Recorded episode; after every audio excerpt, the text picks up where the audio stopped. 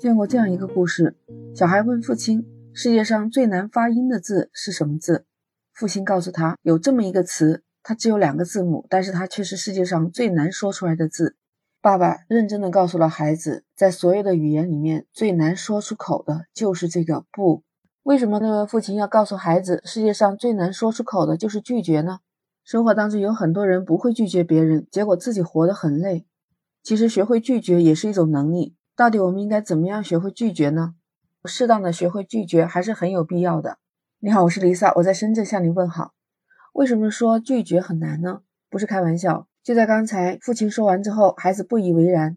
在第二天，他们那里下了很大的雪，整个湖面都已经结冰了。不过冰层不是很厚，可是所有的孩子都下去冰上去滑冰。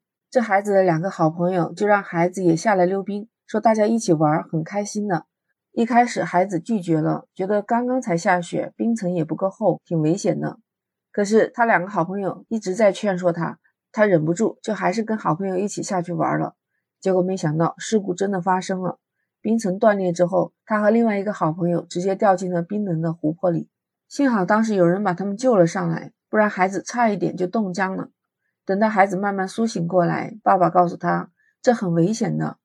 孩子觉得有点委屈，下意识的说道：“是他的好朋友硬把他拽下去的。”这时，父亲最后说了：“昨天晚上你说过说不很容易吗？但是你发现没有，你根本做不到，不是吗？”这个故事就是我们生活当中的一个缩影。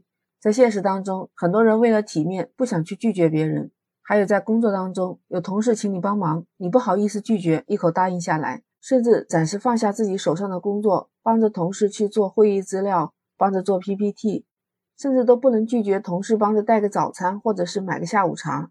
可能自己的心里已经说了一百个不愿意，但是好像拒绝别人又总是没有办法开口。这个时候，适当的学会拒绝还是很有必要的。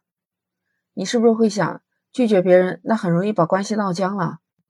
那么拒绝也不是一件特别容易的事情，要学会高情商的表达。那打个比方，假如说有人向你借钱，你是不是可以这样说？哦，借三千块钱啊，没问题。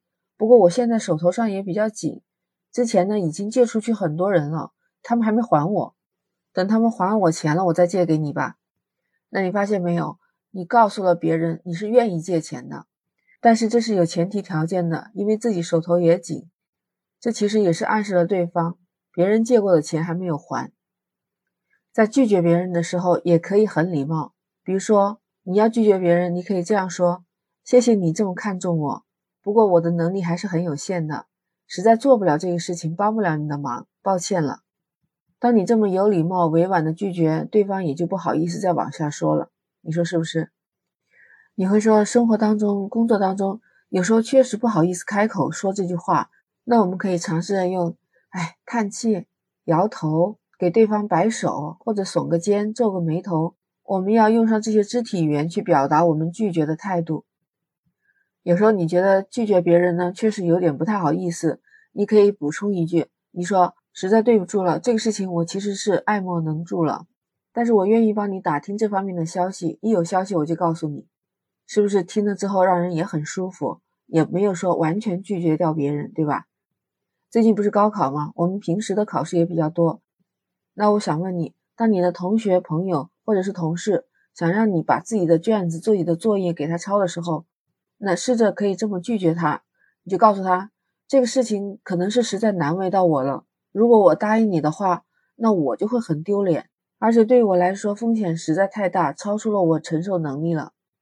感觉说出来又真诚，又是实话实说，对方也不会因为你的拒绝感觉到被打脸了。所以其实我们要懂得拒绝，懂得怎么说不，才是更好的保护自己。你说对不对？欢迎你在评论区发表你的看法。如果你喜欢我的节目，可以订阅、收藏、转发。那 Lisa 和你下期不见不散，拜拜。